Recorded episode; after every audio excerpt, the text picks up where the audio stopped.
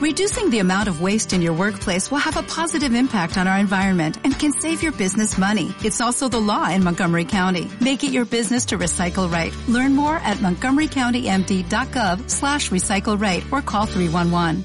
de los pueblos autóctonos, el Quetzal de Guatemala, el Lapislázuli de Chile, el Cerro de los Siete Colores de Argentina, la Rana Roja del Cauca colombiano, el Pavo Real, los carnavales de Barranquilla o Río de Janeiro, el show de Tropicana en La Habana, el escenario de un programa de radio. Las cosas hermosas de la vida siempre están a todo color. A partir de este instante, le ponemos color a la radio. Aquí comienza Chile a todo color.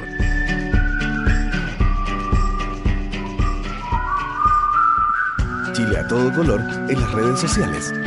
Escúchanos en tu computador, en tu tablet, en tu iPad, en tu smartphone. Descarga nuestros programas en formato podcast desde revistasur.cl y chileajeno.cl. 102.5 FM, Radio Universidad de Chile, día viernes, comienza Chile a todo color. Virginia. Buenas tardes. ¿Cómo está? ¿Qué tal tu semana? Eh, estuvo bien. ¿Así de bien? sí. Bien y punto. ¿Y qué te pareció cómo se, se fueron moviendo las cosas? ¿Qué te pareció Ah. La, la primera semana desde que el presi- presidente Piñera anunciara su reforma migratoria? Y está bien convulsionada la, la, gente, está muy, yo creo que están, están muy in- intrigados, no saben cómo bien qué hacer. Eh, bueno, habrá que esperar hasta el 23, yo creo que el 23 todo colapsa. Y he escuchado algunos, algunos como comentarios de que ya han, han habido solicitudes de visa en, en, en estos dos países que, que se ha pedido que sea una visa pedida en su país. Y varias de ellas, casi todas, han sido rechazadas. Yo te puedo contar que me tocó hacer un trámite en la Intendencia el día jueves y la instrucción a todas las reparticiones públicas era no recibir ningún documento y, y indicarle a la gente que hiciera todos sus trámites a partir del día 23. lunes, exactamente. Así que había mucha gente confundida con, Mucha. con- con Sí. muchas cosas. Tocó explicarle a los, a los funcionarios de que todos los decretos comenzaban a, fun- a- a regir y a funcionar a partir de- del lunes, que todavía no estábamos. a Sería lunes. como un super lunes eh, migratorio. migratorio. Yo creo que el super lunes ya partió, o sea, las colas que han, que han habido en extranjería Sí, no, estos han ba- días. no han bajado. O sea, si, al- si algo pretendían, eh, si querían bajar las colas con esto, la verdad que no lo lograron. Y bueno, y se viene, yo creo que se viene más intenso todavía. Se viene Terriblemente. duro todo lo que lo que sigue. Nosotros vamos a comenzar con, con música y vamos a tener importantes invitados. En, en- en este capítulo vamos a conversar con las organizaciones sociales. Nos va a acompañar Héctor Puyol. Él es catalán, pertenece a la Coordinadora Nacional de Migrantes, quienes han tenido una posición bastante crítica con las reformas presentadas por el presidente Piñera. Y nos va a acompañar también al teléfono. Lamentablemente sufrió un accidente a último minuto que no, Oh. la hizo no poder llegar. Vamos a hablar con María Laura Liscano, que es representante de las comunidades venezolanas en Chile, quien- quienes se han mostrado, curiosamente, a mi juicio, favorables a las indicaciones realizadas por el presidente Piñera. Así que partimos con música. Aquí comienza Chile a todo color.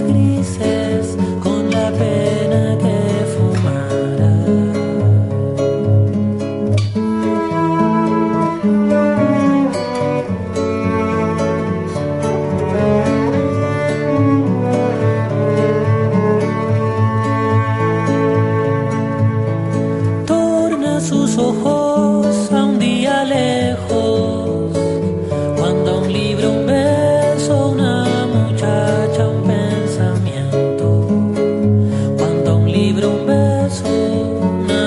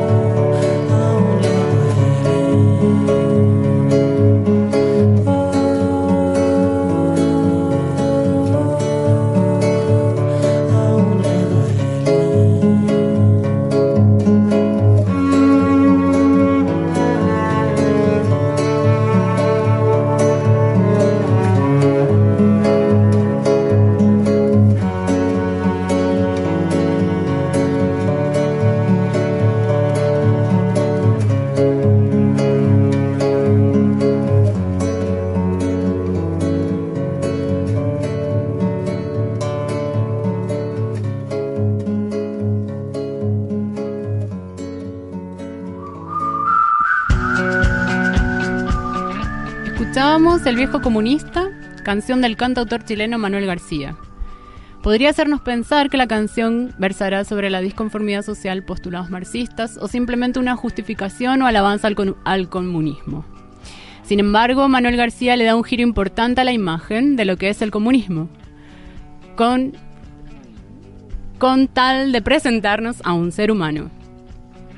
La obra de Manuel García posee una belleza inigualable en cuanto habla desde lo más profundo del alma de las personas, desde la intimidad más dulce y dolorosa de cada uno de nosotros. El alto nivel de su poesía en conjunto con la sinceridad de su canto y la suavidad de su música son los elementos más destacados de sus creaciones artísticas, las cuales reflejan el carácter de la vida misma. ¿Te gusta Manuel García? ¿Has tenido la Ah, oportunidad de Sí, escucharlo? lo he escuchado en vivo también. Esta canción particularmente a mí me, me conmueve mucho porque, bueno, mi padre es comunista y, bueno, cada vez es más viejito. Seguramente me está escuchando Ya se ahora. transformó en un viejo comunista. Ya se transformó. Podríamos decir que mi padre es un viejo comunista y esta canción me, me da como cosa. Muy- mucha emoción. Eh, bueno, vamos a entrar en materia. Estamos acá en el estudio con Héctor Puyol, él Hola. es catalán de la Coordinadora Nacional de Migrantes. Héctor, ¿cómo estás? Bienvenido a Chile. Hola, color. bienvenidos. Muchas gracias y gracias por invitarme al programa, siempre un placer. Y al teléfono nos acompaña María Laura Liscano. María Laura, ¿cómo estás? Hola, muy buenas tardes. Gracias por la invitación. ¿Cómo, Hola, María Laura. ¿cómo estás de, de tu accidente? Lamentablemente no nos pudiste acompañar, acompañar hoy acá en estudio. Bueno, eso fue una caída que tuve y, y, bueno, estoy con un dolor en el pie que en verdad me tiene caminando bien mal. María Laura, partimos contigo. ¿Qué te pareció eh, el- la reforma de- del proyecto, o sea, la reforma en materia migratoria y los cambios al proyecto de ley presentado por el presidente Piñera en 2013 que se Realmente el proyecto de ley que se ha presentado es un proyecto de ley que se presentó en el año 2013, eh, fue discutido en su momento eh, en otras instancias y creo que como todo proyecto de ley en su momento va, vamos a poder hacerle observaciones y, y todavía no se ha sometido a, consideración. Pero en general, las últimas eh, medidas que se han tomado eh, con la- el proceso de regularización que va a entrar en vigor ahorita el día 23 de abril, creo que le abre un mundo de oportunidades a más de 300 mil migrantes que se encuentran de manera irregular aquí en, en Chile. Eh, Héctor, ustedes desde la coordinadora, ¿cómo, cómo evalúan lo, lo presentado por Piñera, tanto la reforma al proyecto 2013 como, como las indicaciones administrativas para cambiar la política migratoria chilena? Bueno, bien, bien complejo porque la verdad es que se presentaron eh, un paquete de medidas que deberían analizarse una por una y qué significa, ¿no? Eh, se hablaba de la regularización, también de las visas consulares a Venezuela y Haití, el proyecto de ley. El proyecto de ley, eh, como comentaba María Laura, no es nuevo, es de 2013. Nosotros ya presentamos nuestras observaciones, ¿no? Es un proyecto, a nuestro entender, que, que selecciona por un criterio de clase al final, ¿no? determina que hay inmigrantes que valen más y hay inmigrantes que valen menos. Y nosotros decimos que, bueno, que eso no puede ser así, ¿no? que emigrar es, es un derecho y no es un derecho porque lo digamos nosotros ideológicamente, sino porque es un derecho humano reconocido, ¿cierto?, en la Carta de Naciones Unidas. Por lo tanto, hacia donde apunta el proyecto no es hacia donde nosotros queríamos, desde luego, y la regularización está por ver, ¿cierto? Empieza en, en vigor el 23 y nosotros lo que notamos es que hay deficiencias en el, en el proceso. eh, siempre se van haciendo anuncios, ¿no? Se han ido haciendo anuncios. Primero era regularización en 30 días, luego decían que, bueno, 30 días, 90 y un año eh, para confirmarte si, si te dan la visa y ahora nos, nos informan estos últimos días que esa visa o esa inscripción en el registro, eh, conforme quieres regularizarte en el país, eh, no te va a dar derecho a trabajo. Por lo tanto, al final lo que está fomentando es la irregularidad, ¿cierto? Que las personas trabajen eh, sin contrato. Más luego las visas que nosotros ya nos opusimos a la visa de- que se le instaló a República Dominicana, creemos que es eh, una medida totalmente errónea, una forma totalmente errónea de entender la migración y las visas a República a Venezuela y, Haití solo van a fomentar la irregularidad, ¿no? como el caso de República Dominicana. Eh, eh, María Laura, no nos estamos viendo, así que siéntate con toda la libertad de interrumpir si quieres in- interrumpir a alguien. no Nosotros te vamos a interrumpir también. Eh, entremos, no, no te preocupes, en entremos. todo caso, yo creo la libertad de expresión, todo el mundo tiene derecho a hablar. No, no, no, te digo para que, pa que el diálogo vaya, vaya fluyendo. Como no nos estamos viendo eh, cara a cara, por eso te digo, siéntete con la libertad de, de interrumpir. Eh, entremos en materia. Eh, hablamos en general del proyecto, pero hay dos visas puntuales que, que el gobierno instaló eh, a dos comunidades que fueron las que porcentualmente más crecieron eh, En los últimos años, en los últimos años. Eh, pero so- ojo, solo porcentualmente, porque no fueron las que en número más, más, más aumentaron. La, la, la comunidad que más aumentó en número sigue siendo la, la, la comunidad peruana. ¿Qué te parece, Sí. primero que todo, la visa, esta visa que se crea para los ciudadanos venezolanos? ¿Es un beneficio efectivamente para los ciudadanos venezolanos o Sí, finalmente sí, es un, nuevo mecanismo de Sí, es un control? beneficio. Mira, eh, te, lo, te lo sustento. Mira, eh, el venezolano en sí está huyendo de una crisis política muy grande del país, una crisis política y económica social. Y el tener que enfrentar a llegar a Chile y empezar de cero y, y enfrentarse a una situación adversa y no tener ninguna herramienta para poder empezar a construir, evidentemente es muy duro. Sí, salir del país se te facilita y llegas acá ya con una visa temporal que te permite acceder al RUT y al día siguiente poder firmar un contrato de trabajo, evidentemente que le estás abriendo las puertas. Además, que no es una visa restrictiva porque no es que solamente pueden ingresar los venezolanos con la visa de responsabilidad democrática, porque las opciones de visa siguen estando abiertas con las demás visas. Es decir, nosotros tenemos hoy en día, en vez de 12 opciones de, de visa, vamos a tener una más.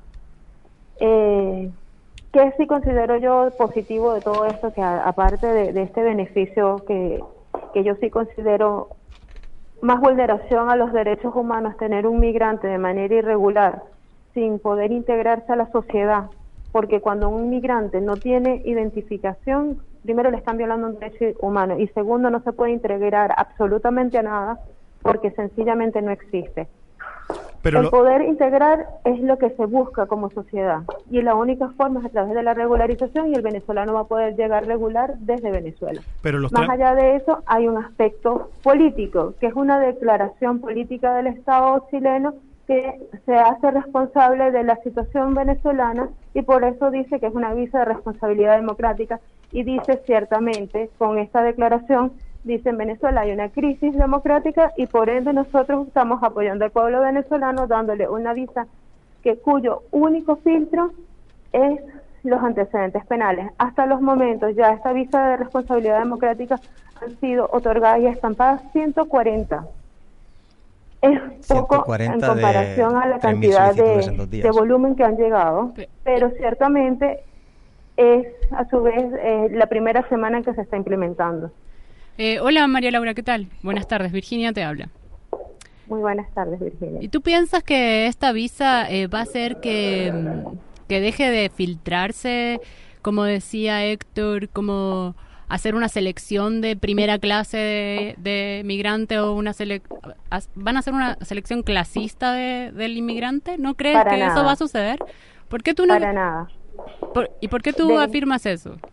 Si estás Porque diciendo el filtro como tal de la visa es ¿tienes antecedentes? No tienes antecedentes. No tienes antecedentes, bienvenido a Chile. Eso es todo lo que se está haciendo con la visa. Es el principio que tiene la visa como tal. Pero antes era mucho más fácil venir a Chile para los venezolanos, o sea, los venezolanos ingresaban como Sí, turistas. veníamos, podíamos entrar como turistas y es más fácil acaso llegar aquí y empezar a tocar todas las puertas y conseguir un contrato de trabajo o pedirle a un amigo que te dé una oferta laboral para traer el título apostillado. No, no es más fácil, es muchísimo más difícil. Pero el, el. Pregúntaselo a los cientos de venezolanos que le ha costado muchísimo conseguir Te- te un lo- contrato de trabajo o una oferta laboral y muchos de ellos han tenido que con- acudir a comprar contratos y ofertas laborales y hoy en día se encuentran en casos de reconsideración porque no tenían otra opción para poder regularizarse.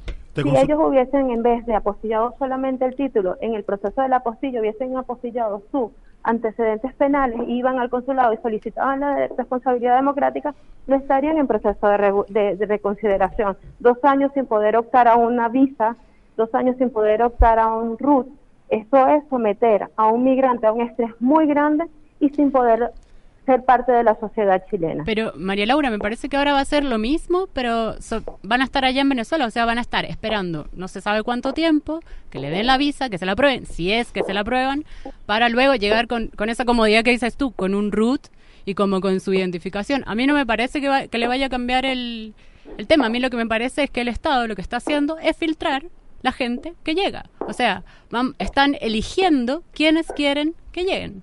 Gente con posgrado, Como gente te con dije, no están, no están viendo ni siquiera títulos porque no son ni siquiera los lo que se les está pidiendo a las personas que se les se les está lo- solicitando lo- esta lo visa. que me gustaría y de hecho, de hecho, hasta los momentos las personas han seguido llegando como turistas y tienes un abanico enorme de visas que todavía siguen rigiendo en Chile, porque la única que se elimina a partir del día 23 de abril es la visa temporal por motivos laborales. que fue la que más la que más, La más que más permitió para que la gente se pudiera pudiera estar de Sí, forma y que existe nada más apenas hace tres años y que también se dio y se prestó para la venta de contratos y para que un grupo de inescrupulosos lucrara con la necesidad de Pero ese- muchos que necesitaban regularizar. Sobre el tema de la visa venezolana, yo creo que hay que enfocarla el análisis de esa visa consular de dos formas, ¿no? Primero, el nombre que se le atribuye, ¿no? De responsabilidad democrática. Yo creo que es todo lo contrario, ¿no? Es, me parece muy irresponsable utilizar la migración como ariete contra el gobierno de Venezuela, que Sí. cada uno puede tener su opinión y eso yo lo respeto, pero se utiliza como ariete en política internacional, es decir, se utiliza la migración para hacer política partidista desde la derecha y a mí eso me parece muy pre- preocupante, ¿no? No por el nombre o que ataque al gobierno venezolano, me parecería igual de mal que se llamara visa consular de apoyo a la revolución bolivariana, como quisiéramos llamarlo, ¿no? Al final es una visa consular que genera restricción para la población venezolana, es decir, no van a poder llegar al país. Exacto. pero, Los claro, al final- venezolanos pueden seguir déjame entrando a terminar el- Chile el- y cambiar la el idea. estatus María Laura, dejemos fue, que, que, mi- que pueda Ah, hablar. Al final lo que significa es una restricción para la llegada de población venezolana y yo estoy de acuerdo con María Laura cuando dice la irregularidad es una violación a los derechos humanos. Yo planteo que esta visa consular, como pasó con la visa consular de la República Dominicana, lo único que va a generar es aumento de la irregularidad, porque los venezolanos, y como comentaba María Laura, viven una situación compleja económicamente y eso es sabido por todo el mundo, y lo que van a hacer es salir del país, llegar a Chile o a, a la frontera chilena y cruzarán como hacen los dominicanos o como hacen otras nacionalidades, ¿cierto? Por lo tanto, se va a generar mayor irregularidad y es una restricción eh, y al final va a generar a miles de venezolanos eh, en situación irregular en el país. Entonces, verle beneficios ¿De a eso, verle, beneficios a eso, yo, Porque yo la verdad es que no, puedes no lo ingresar entiendo. como no entiendo. turista y hacer el cambio de, de turista a profesional o a sujeto a contrato, no generarías irregularidad. ¿Perdón? Es que no se puede, es que no se puede, ya no se va a poder in- ingresar como turista Eh, y hacer les el voy cambio aquí. leer el, el artículo de Álvaro Belolio que salió en el Mercurio, donde dice que sí se puede seguir ingresando como turista y hacer los cambios a residentes. No. El O sea, único- cambia- cambia- Se los leo. Eso Sí, salió cambia- el día miércoles. Cambia, se, se retrotrae todo a la situación que estaba antes de 2015, antes que apareciera la visa temporal por motivos laborales. Eh, si, tú, si, tú, si, si tú querías hacer el cambio, tenés que hacer el cambio con una visa sujeta a contrato. Mm. Y la visa sujeta a contrato, el contrato que te piden Es en esa horrible, sí, es horrible y es mucho, más, es mucho más difícil de, de obtener porque, sí, porque le- claro. te les, pone... leo, les leo las declaraciones de Álvaro Belolio. Lo que hicimos fue crear cinco nuevos tipos de visa y solo eliminamos una que existía desde Sí, el sí, 2015. Ál- Álvaro estuvo acá. Temporal por motivos Ál- laborales. Álvaro lo conversó Pueden todo. seguir María viniendo Laura. como turistas, María Laura. postulando a María Laura. sujetas a contrato. Mara- María Laura, Álvaro estuvo acá la semana pasada, conversó exactamente Sí, lo pero mismo.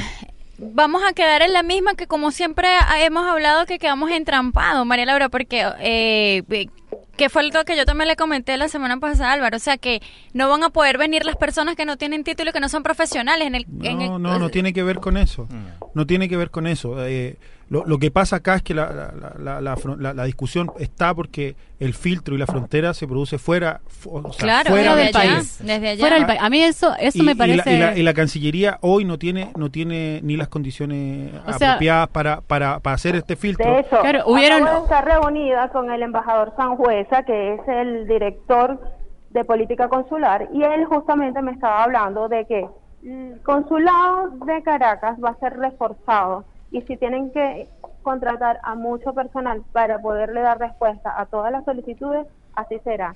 Y la orden es no rechazar ninguna visa de responsabilidad democrática siempre y cuando los antecedentes penales estén en orden. Si no tienes ningún antecedente penal, eres bienvenido a Chile y la visa va a ser otorgada. Sí, pero sigue siendo Ese es el compromiso que tiene el gobierno de Chile para la en, comunidad en- venezolana. en el lunes y el martes, entre el lunes y martes, que es cuando empieza a regir esta visa de responsabilidad democrática, se solicitaron en Venezuela, según datos que arrojaba la prensa, Hay unas- 7.000 unas tre- solicitadas en 7.000 este solicitadas, se han dado 140. Entonces, decir que no hay filtro ahí, Claro. a mí me cuesta creerlo. ¿Cómo? Eh, Repetime No el número. ¿Cuánto? filtro. Yo creo que sí 7.000 hay un 7.000 embudo. De 7.000 solicitadas solicitudes. y se han otorgado 140. 140, o ¿cierto? sea, imagínate el filtro que... Tra- tratemos de, No, de- de- no es filtro, es embudo, que no es lo mismo. tratemos de- ¿Cómo de- un gran no? volumen y no se ha podido Claro. solicitar. Pero- es muy diferente hablar de filtro a embudo. Y tratemos de- Yo de- sí creo que sí hay un embudo, pero no hay un ¿Y te parece bien el embudo contra la filtro es población cruel, Eso venezolana? es totalmente inhumano. ¿Qué ¿Te cosa? parece? ¿El embudo? No, eh, hay un embudo grande, ciertamente, porque hay una- un gran volumen en la solicitud. ¿Y te Pero parece bien ese embudo contra muchas de la las población solicitudes que se venezolana? permitieron procesar son solicitudes que no tienen sustento de los antecedentes penales y están en proceso y el consulado les está dando la opción a estas personas que han solicitado la visa de responsabilidad democrática en Venezuela a que puedan solicitar sus antecedentes penales, apostillarlos y poderlos presentar a posteriori. Eso es uno de los puntos que ustedes deben de tomar en cuenta porque es la cantidad de solicitudes que también aparecen en el sistema. Claro, para la gente igual se le va a complicar venir. Intentemos avanzar para no quedarnos pegados en Sí. el tema de las visas, o sea, en el tema de Venezuela. Eh, María Laura, ¿qué te pareció la visa la, la visa que, se, que, que, que ahora se le impone a, lo- a los ciudadanos haitianos? Mira, yo en relación al tema de Haití, sí, yo soy más abierta a- al apoyo a la comunidad haitiana. Eh, sí, está la visa humanitaria para reunificación familiar. Eh, el Estado de Chile considera que la migración, la emigración es un derecho y el, y el Estado es el que tiene potestad de aceptarlo o no, y por ende ellos no están cerrando, esa es la justificación que ellos dan, eh, las puertas a Haití, le están diciendo, bueno, el que quiera venir a turistear, que turistee, y los que quieran venir a trabajar, pueden, pueden venir a trabajar según las otras visas las visas que van a aprobar en los próximos meses. O sea- sí me da dolor con los haitianos porque los haitianos tenían la oportunidad de venir acá como todos nosotros y optar a, a- a una mejor vida, pero también se estaba prestando a redes de tratas de personas. Y No, pero la eso- irregularidad eso es la que genera trata de por- personas. y Eso está demostrado con el caso de República Dominicana. Eh, Héctor, ¿ustedes cómo, cómo han analizado esta visa? Eh, siendo que la coordinadora organizó un proceso o, o- o- o envió cartas a la presidenta Bachelet para, para un proceso eh, Para la regularización. regularización extraordinario y llegaron muchos haitianos. Sí, llegó mucha población y eso demostraba algo que nosotros planteamos, que era que realmente se necesitaba una regularización migratoria. Realmente se necesitaba, eh, de- dado ese proceso que hicimos, ¿no? donde acudieron, enviamos más de 3.000 cartas solicitando este proceso. Eh, finalmente se da, pero tenemos dudas. ¿Cierto? Tenemos dudas hacia dónde avanza ese proceso, eh, si realmente es un proceso de regularización o es simplemente crear un registro donde luego se va a filtrar arbitrariamente, porque tampoco hay criterios, si al final se da o no, ¿cierto? Entonces, eh, nosotros eh, creemos que hay que avanzar en una regularización, pero hay que, hacer, hay que hacerla ya, ¿cierto? En el momento que se inscriban, darle una visa que les permita trabajar, porque si no van a estar un año esperando y de qué van a vivir esas personas.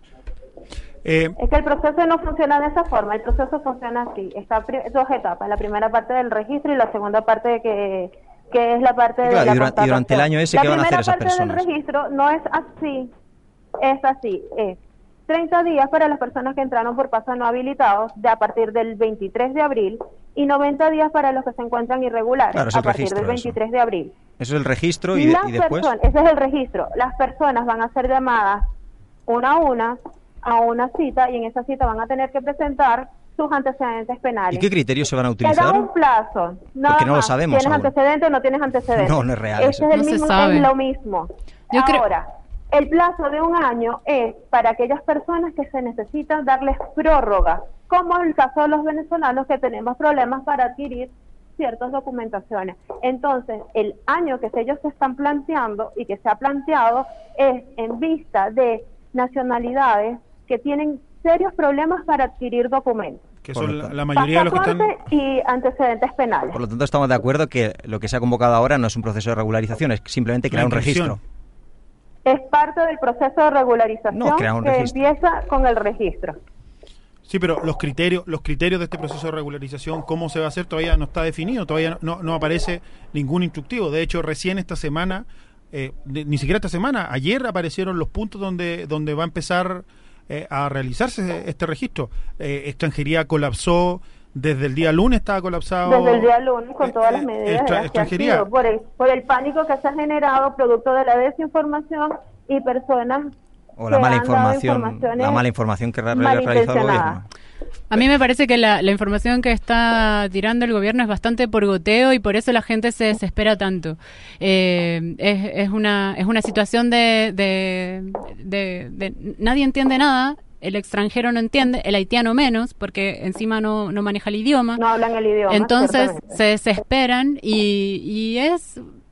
O sea, yo me imagino una persona que está irregular, que quizás tenga carta de expulsión, que tenga un montón de, de miedos y que, y que eh, hasta ahora lo único que sabe es que va a estar, tiene que presentarse el día 23 porque para estar en un registro y ni siquiera sabe si acaso le van a dar documentos, porque en realidad es para ir y decir, sí, yo estoy irregular, ¿qué hago? Porque no se sabe nada.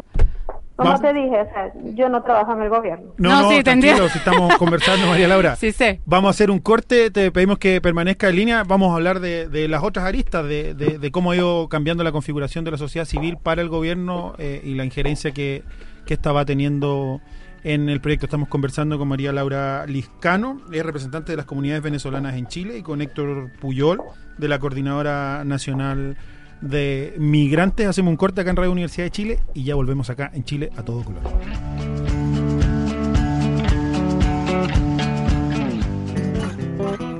Si eres amante de la lectura y de nuestros autores nacionales, te esperamos en la librería del GAM Chile en Libros.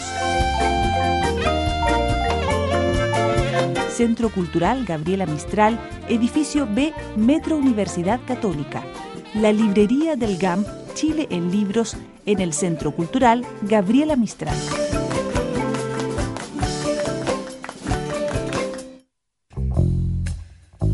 Lea en Le Monde Diplomatique este mes. Eutanasia, el buen morir por Gladys Borges y Nelson Ávila. Educación, el problema sigue siendo el mercado, por Alfonso Moor, presidente de la FECH. Un llamado a los lectores por Víctor Hugo de la Fuente. Textos sobre carabineros, Punta Peuco, la inmigración, la Pachamama y otros. Y el libro del mes. Cinco entrevistas a Noam Chomsky, Le Monde Diplomatique, más indispensable que nunca.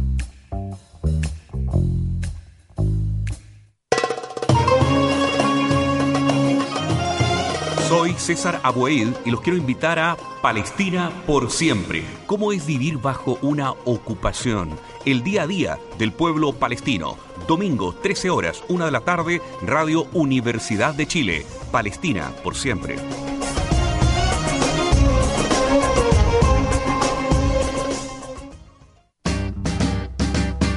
Soy Gonzalo Fuere. Soy Cristóbal González. Te invitamos todos los miércoles y sábados a las 21 horas a escuchar Mestiza Cultura. Música, cultura, eventos, información. No se pierdan Mestiza Cultura. En la 102.5, Radio Universidad de Chile. La radio que piensa. Pequeñas cosas guardadas en su alma que no quiere mostrar. Black Empower Producciones y el Consejo Nacional de la Cultura y las Artes presentan Somos Uno. Desde el alma, tus oídos. Sí, sí, sí, sintoniza lo mejor del hip hop y la black music nacional. Todos los viernes, desde las 22 horas, a través del dial 102.5 FM, Radio Universidad de Chile. Esto es Somos Uno. Y va desde el alma, tus oídos.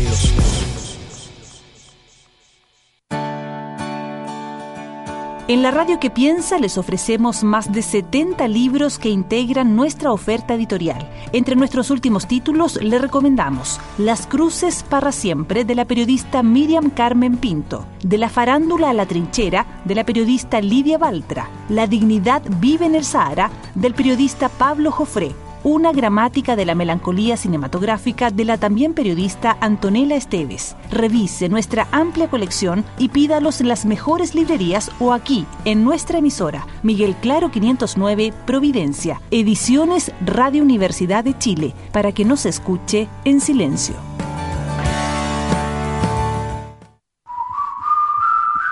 La música del mundo en el sur del mundo. Estamos a todo color. Chile es a todo color porque la coloquial frase buscarle las cinco patas al gato se refiere a tratar de buscar algo que no existe, tratar de explicar algo inexplicable o buscar respuestas o soluciones rebuscadas mediante reflexiones sin base o fundamento. Oh, es un sinsentido, ¿cierto? Bueno, es un buen sinónimo sería buscar el cuesco a la breva, así que aprendamos una nueva expresión chilena. ¿Qué? ¿Le han encontrado el cuesco a la breva alguna vez? No, jamás. Yo ni sé qué es la breva. Las brevas La breva es son el los fruto, higos. eh, el fruto de la higuera. Ah, la higuera los es- La breva es el higo antes de. No. Es el higo verde, ¿o no? No, la, la- la higuera entrega dos frutos. A ver. El higo y la breva. En rigor, la breva es la flor de la higuera, que también se come. Ah, el higo, Ah, la higuera. sí. Ah, vamos a hacer Bueno. un trabalenguas con esto. Esta frase es bien trabalenguosa. Está bien lo que estoy diciendo entonces. Está bien que... Che. Que la breva es el fruto verde de la higuera. Es que en, en- en rigor no es un fruto, es una flor. Ay, dale. Bueno, bueno, bueno. Pero, pero sí, da, Bueno, sí, Virginia. pero no, sí, pero no. Dale, Virginia. También es, también es, eh, o sea, ambos dos son de, Ok. de la higuera. Estamos conversando con Héctor Puyol de la Coordinadora Nacional de Inmigrantes y al teléfono nos acompaña María Laura Liscano, representante de los venezolanos en Chile. María Laura, te quería preguntar eh, por el rol de la sociedad civil en la administración Piñera. Durante el gobierno de Bachelet se formó el Consejo Consultivo eh, Nacional de Migraciones eh, del departamento dependiente del Departamento de Extranjería. El gobierno del presidente Piñera eh, cerró este consejo por, decreto y, dejó fuera, al menos de, todas estas reuniones formales de presentación, a todos los actores sociales que venían trabajando el tema. Eh, bueno, a ti te tocó participar también de eso, fuiste, eh, fuiste de, los pocos actores que- que se mantuvo, eh, al menos en la, en la ceremonia. ¿Qué, qué te parece el, el rol que está jugando el gobierno con la sociedad civil? Mira, yo creo que eh, juzgarlo a, a priori no, no, no es conveniente, ¿no? Apenas tienen un mes en, el gobierno y yo creo que la sociedad civil jamás se puede mantener al margen y eso no, no creo que es lo que pase. Eh, esto ya es análisis particular, imagino que sí se van a empezar a, a llamar los actores involucrados para que participen de las discusiones necesarias y relevantes eh, en temas país, que eso yo creo que es sano y necesario para todo país y toda república y toda democracia. Pero María Laura, ¿por qué dices a priori si acaba, o sea, Piñera acaba de decir en- por decreto que los- el Consejo queda disuelto, o sea que no va a participar Por más? carta primero. Primero Y, entonces- se puede crear otro, otra imagen, otra figura. Este consejo a lo mejor sí. Mire, eh, yo no puedo, ustedes me, repre- me, me acaban de, de presentar como representante de la comunidad venezolana. No, yo soy miembro de la comunidad venezolana, sencillamente. No, Eh, escucha, ya va. Dentro de ese Consejo de Migrantes había muchas agrupaciones que no representaban a nadie. Representan a un grupo de amigos que se reúnen Papá. y nada más. Y por ese- ese es el argumento de Piñera, ¿no? Cerramos un consejo que fue electo no pueden decir democráticamente. que representan a los intereses de un grupo de personas. Por eso mismo. Fue con Yo- las y te elecciones estoy dando aquí de democráticas. ejemplo. A mí me estás llamando que yo soy representante de la comunidad venezolana. No, yo soy miembro de la comunidad venezolana. Yo no represento a toda la comunidad venezolana porque dentro de la comunidad hay- hay venezolana hay hay, mucha- una diversidad de ideas y yo no yo no tengo contacto con todos ellos para poder representar.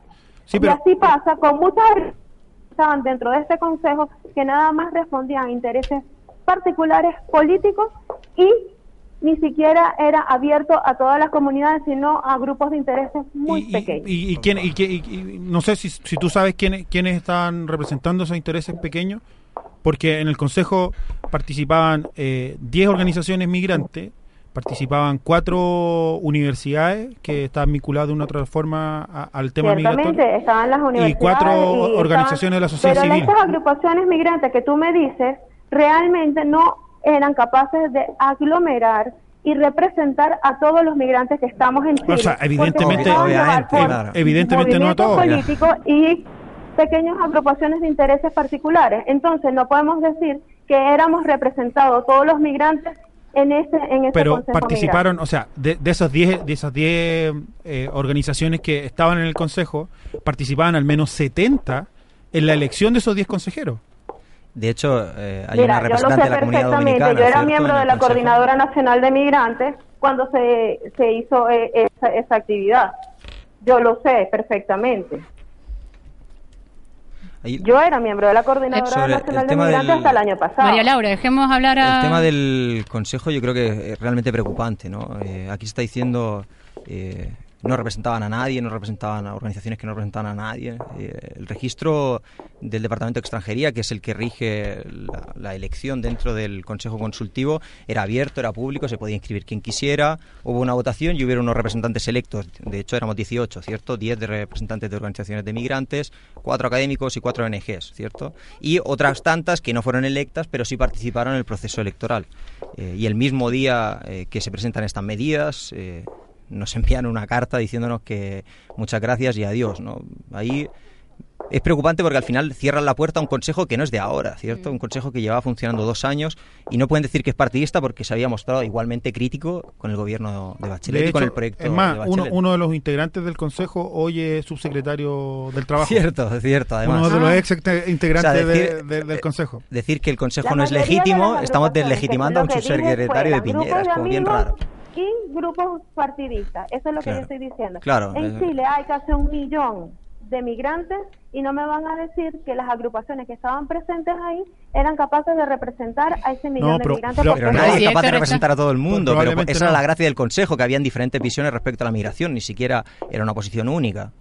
Sí, o sea, yo, yo, yo te planteo la, la, la consulta no solo, no solo por el Consejo, sino que a mí, por ejemplo, me pareció extraño que el Servicio Jesuita Migrante, el INCAMI, no estuvieran presentes ni en la ceremonia de presentación de la ley, ni... Sí estaba presente el INCAMI. El, el Servicio Jesuita Migrante no fue invitado. Es partidista El también el INCAMI servicio estuvo jesuita. presente, yo lo vi. Pero el Servicio Jesuita Migrante no estuvo invitado. Claro. No lo sé. No, o sea, no estuvo invitado. Yo estuve, con- yo, yo- a mí me tocó estar con ellos el día que presentaron. De hecho, cuando se presentó el proyecto de Bachelet, el Consejo se había mostrado crítico al proceso. Y no asistieron. No, Y no, no- y, y una parte una fue, parte pero no. al menos todos fueron invitados. En esta vez no fuimos invitados. Héctor, y cuando llegó esta carta que tú dices que les dijeron, bueno, muchas gracias por participar, eh, les dijeron algo como, bueno, más adelante los vamos a invitar. No, Dije, no, ¿Hubo no. algo así No, como...? Se envió la carta diciendo que se disolvía, que quedaba eliminado este consejo y poco más, ¿cierto? Yo traté de contactar diciendo, bueno, darme una explicación un poco más elaborada eh, y no hubo respuesta, ¿no? Al final es el cierre de puertas a la sociedad civil o una parte bien importante que trabaja en la Eh, migración es a una y... minoría de la sociedad civil porque Claro, como repito la, son la la mayoría, la mayoría que no la puede determinar el gobierno de turno, sino unas elecciones democráticas que se hicieron para el Consejo. Y se presentó quien quiso, ahí no se cerró la puerta a nadie. Yo creo que sí que es minoritario seleccionar eh, a las organizaciones de migrantes dependiendo de la ideología de sus dirigentes, ¿no? como hace el caso de Piñera. Eso sí que me parece preocupante. Sí, María Laura, según tu criterio, ¿cómo tendría que eh, integrar a la sociedad civil eh, el gobierno? Según tu criterio, ¿qué, qué tendría que hacer? A dedo. Eh, Bueno, no, la verdad es que se tiene que llamar a agrupaciones que realmente estén constituidas y que realmente tengan participación migrante y que realmente trabajen con migrantes. Pero en el, El Instituto Jesuita Migrante me parece maravilloso, el INCAMI me parece maravilloso y esa es mi, mi casa siempre. Este, agrupa, universidades que tienen trabajo con migrantes me Pero todos ellos estaban en el consejo. Y evidentemente agrupaciones migrantes que realmente tengan Pero- Pero- trabajo ¿a qué te migrante no político. Pero, ¿a qué no te refieres? político. Pero, ¿cuál- Social pero como tal. María Laura, discúlpame, pero para tener un poco de, de- de opinión en un consejo de migrantes, tienes que tener una opinión política. Pero o si no, como, o sea, si no vamos a, a hacer todos va, con no, maripositas o sea, y cositas y un lindas y, todo. Entonces no, no va a funcionar. No, no, a mí me parece que para participar en una cosa así hay que tener una posición política, Mariel. No, pero ¿cómo? Es, es que a mí me parece que lo, a mí me parece que lo que tú dices es, es porque eh, quizás te incomoda que haya política. Hay, tiene que haber política, si no, no va a funcionar. O Esto determinadas organizaciones que son vetadas abiertamente, ¿no? Como no le gusta la No, postura crítica con el gobierno, se veta, que es la sensación que tengo yo. verdaderas, que tengan trabajo migrante verdadero, pero ya. con trabajo con la comunidad, trabajo social, que de verdad representen a comunidades migrantes, Pero- que sí las hay, esas son las que tienen que estar Pero ahí. te puedo hacer una Pero hay pregunta. agrupaciones que solamente son ¿Qué agrupación? papel, ¿Qué agrupaciones de papel? hay muchas. ¿Cuál? No las voy a nombrar Nombra una, pero hay di una. Mira, Una del Y yo fui miembro de la Coordinadora Nacional de Migrantes. La Coordinadora Nacional de Migrantes es un grupo de 10 personas que se reúnen a hablar paja y nada Yo creo, yo creo que tendrías que tener un poco de respeto, eh, María Laura, hacia una organización que tiene seis consejeros electos. Dentro eh, hay venezolanos también, por lo tanto, creo que hay que tener un poco de respeto. A mí no me parece muy adecuado que entres a descalificar a otra organización simplemente porque no te gusta la posición política que tiene respecto a la No, materia no migratoria. es por la posición Déjame un momento que porque creo estaba que hablando María Laura, y no escuchar. Yo creo que, que es preocupante, que es preocupante que, que al final acabes señalando a, a otra organización porque no te gusta su posición política. Me parece bien preocupante, ¿no? Y es la actuación que estamos viendo con la derecha mismo, en el gobierno. No representan a la comunidad migrante y tampoco ni siquiera hacen el trabajo migrante como es por debido. Y, y, y, para ir cerrando, ya nos queda, nos queda poco tiempo. Co- ¿Cómo, es este trabajo migrante del que tú hablas? ¿Cómo, cómo, cómo, cómo debe ser el trabajo con, con migrante del que tú hablas? ¿Cómo debería ser la- las organizaciones? Para mí es un trabajo en la calle, es un trabajo social, estar eh, codo a codo con ellos, el poderse saber que tienes migrantes en, en una plaza, poder ayudar y buscar redes de apoyos para ese migrante, saber que viene una cantidad de gente ahora en invierno y que no tienen ropa para invierno y buscarle apoyo con ropa.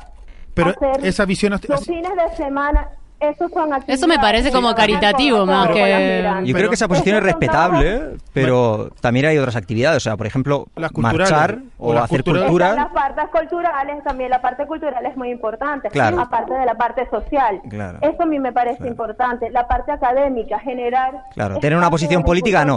Una posición política no, ¿no? Los migrantes solo, solo a bailar, que es lo que quiere la derecha, ¿no? Bueno, está bien. María Laura, para ir cerrando, para ir cerrando el tema, eh, nos queda poco tiempo. Eh, ¿Qué esperas tú de cómo se transmite eh, la- las reformas que está que presenta eh, el presidente Piñera? ¿Cómo, cómo crees Mira, tú que se va a dar el- el- la discusión en el Parlamento? Mira, yo creo que eh, ahorita se tiene que dar esta discusión. Eh, cuando se presentó este proyecto, yo estaba en la mesa temática del Senado para Derechos de los Migrantes. Se- sí, fui una de las que hizo varias indicaciones. Este, llegué a ser presidente pro tempore de esa mesa y ciertamente se hicieron indicaciones a, ese proyecto. Espero que, que, parte de ellas se hayan sido tomadas en cuenta y sí, espero que empiecen a llamar a, a- diferentes grupos, a diferentes sectores, independientemente de, de su inclinación política y que, puedo, y que entre todos podamos discutir y ver cuál es lo mejor para Chile, porque al fin y al cabo todos estos procesos de leyes es buscar la mejoría para el Estado chileno y también ver el bienestar del migrante que está aquí y que queremos que también se integren, así como nos hemos integrado los que estamos hoy hablando. Y para que ellos se puedan integrar, tienen que tener un Estado de Derecho que hasta ahora se encuentra vulnerado. Bueno, María Laura, a- agradecerte el contacto, agradecerte el tiempo. Ojalá que, bueno, que mejores de- del accidente que tuviste y poder tenerte acá sentada en estudio para poder conversar en una nueva oportunidad de cómo va avanzando este proyecto. Sí, con gusto. Bueno, Muchísimas adiós, gracias y- María y, Laura. ahí estaré. Eh, Héctor, eh, ¿Cómo analiza usted lo que viene? ¿Cómo, cómo analizan lo que, lo que viene en el, en, el, en el Parlamento? Bien complejo, bien complejo el proyecto de ley, veremos, ¿no? porque de hecho el gobierno no tiene mayoría y, y hay posiciones muy diferentes dentro de la oposición, al menos una posición común como oposición frente a ese proyecto, ¿no? que es un proyecto, insisto, selectivo, clasista y además discriminador hacia ciertas nacionalidades. Yo insisto con la idea, aquí se está discriminando a los venezolanos y a los haitianos. eh, y no les va a dejar entrar al país, por lo tanto viene una situación bien compleja. ¿no? Nosotros hablábamos de va a ser una fábrica de irregularidad eh, migratoria lo que va a generar la- tanto las medidas como la posible aprobación de este proyecto. ¿no? Por lo tanto, bien preocupados. Bueno, Héctor, agradecerte la presencia en Chile a todo color.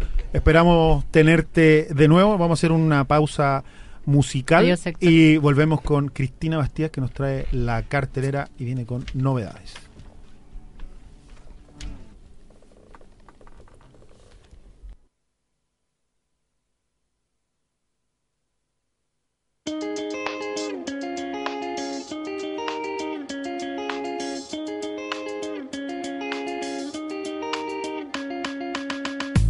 Inventando algo simple para ti. Una forma buena para decir. Tú tienes la llave de mi corazón. Por eso te hice esta canción. Que es todo lo que tengo. Cada palabra que escribo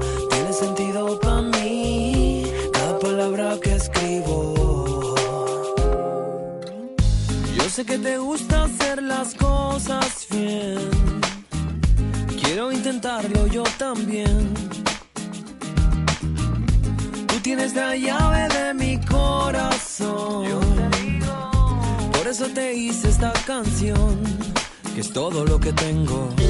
Cada palabra que escribo tiene sentido para mí. Cada palabra que escribo llega a su destino. Quiero llegar a ti. Esta canción es lo que tengo. Quiero llegar a ti. Quiero llegar a ti. Esta canción es lo que tengo. Oh. Yo sé que te gusta bailar reggaetón. Comer papa frita y hacer el amor.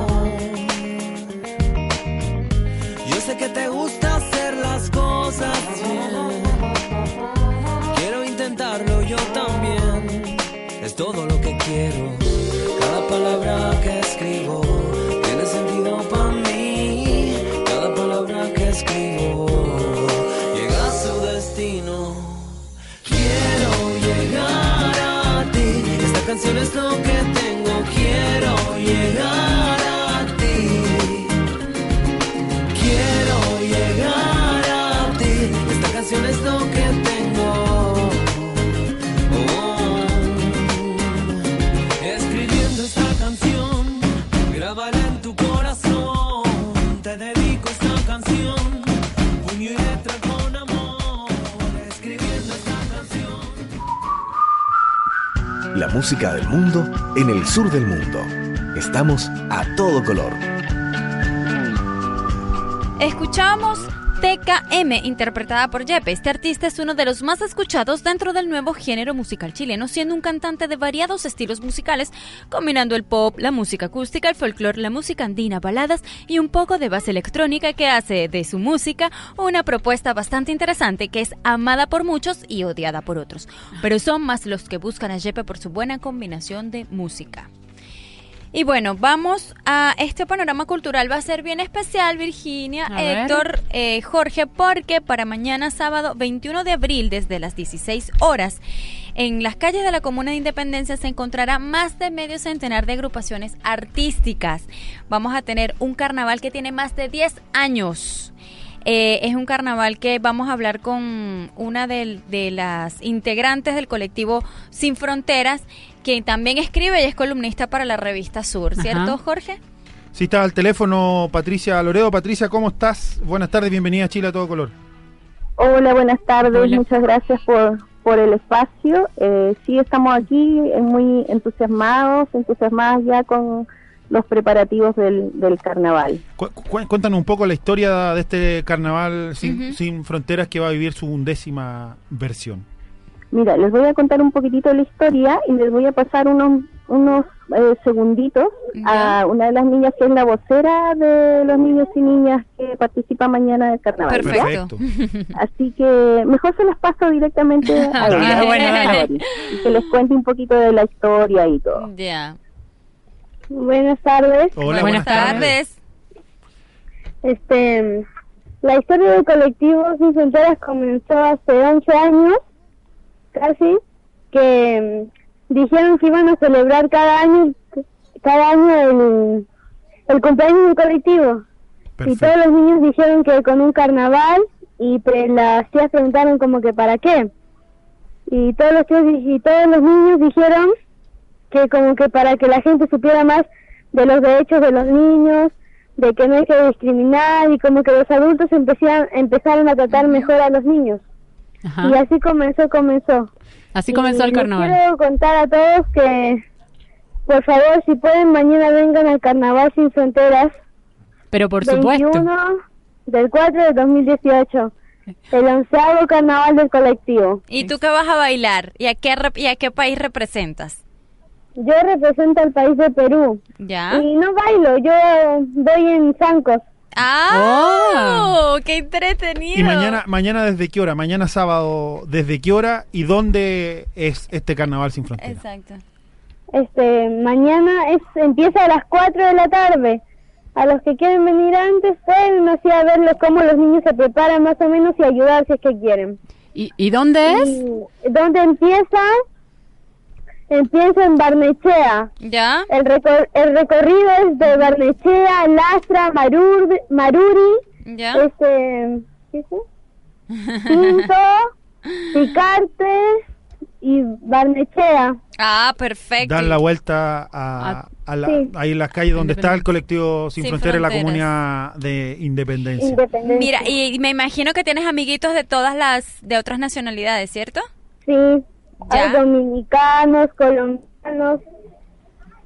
Ah, qué bueno. Entonces la invitación es para mañana desde las Cuatro de la 4 tarde. de la tarde en el frontis de, de la sede del colectivo Sin Fronteras en la comuna de Independencia para esta onceava versión del Carnaval Sin Fronteras. Todos invitados. ¿Hola? ¿Aló? Ah, No, bueno, como bueno. que la comunicación se cortó. Se Esto es un programa en vivo y directo. Se nos está se nos está terminando el tiempo. Agradecerle a Patricio Loredo y a la gente del colectivo Sin Fronteras. Nos vamos a ver mañana en el Carnaval Ah, Sin. Seguramente. Cristina, Virginia, Héctor, agradecerle la compañía, agradecerle al José los controles, a la Eh, gente eh, eh, de uh. Radio Juan Gómez Villa y, y Radio Antonia FM de la quinta región. Eh, agradecerle a la gente de la Radio Universidad de Chile, que es la casa que nos acoge. Así es. Nos escuchamos la próxima semana. Chao. Adiós.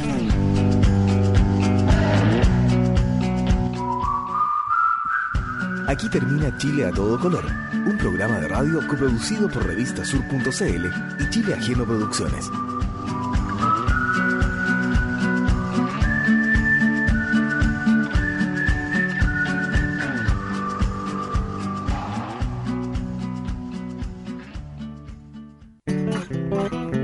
Si eres amante de la lectura y de nuestros autores nacionales, te esperamos en la librería del GAM Chile en Libros. Centro Cultural Gabriela Mistral, edificio B, Metro Universidad Católica. La librería del GAM Chile en Libros en el Centro Cultural Gabriela Mistral.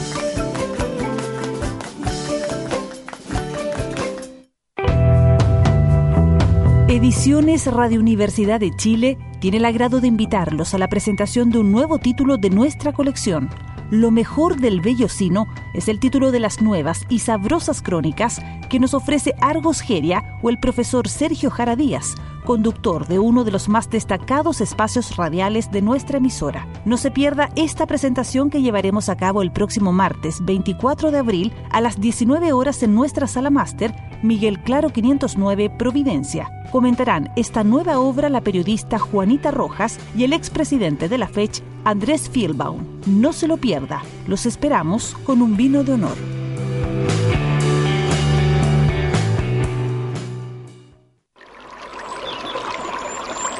Aguas Trayén o cascadas en Mapudungún produce la mejor agua purificada con tecnología de última generación que viaja desde las vertientes de Pirque para entregarles frescor y calidad a sus hogares. Coordine su despacho llamando al teléfono 22 853 0043. Para más información, visite su página web www.aguastrayen.com.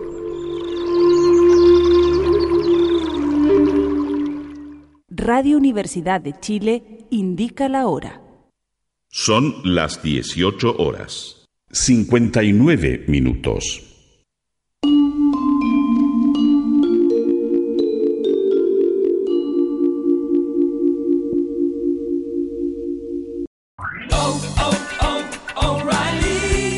¿Necesitas ayuda? En O'Reilly Auto Parts te ayudamos. ¿Necesitas algún consejo? Te aconsejamos. Nuestros profesionales en autopartes están siempre disponibles para ayudarte a encontrar lo que necesites. Excelente servicio al cliente es solo una de las ventajas que ofrece O'Reilly Auto Parts. Los profesionales en autopartes. Oh, oh, oh, O'Reilly Auto Parts.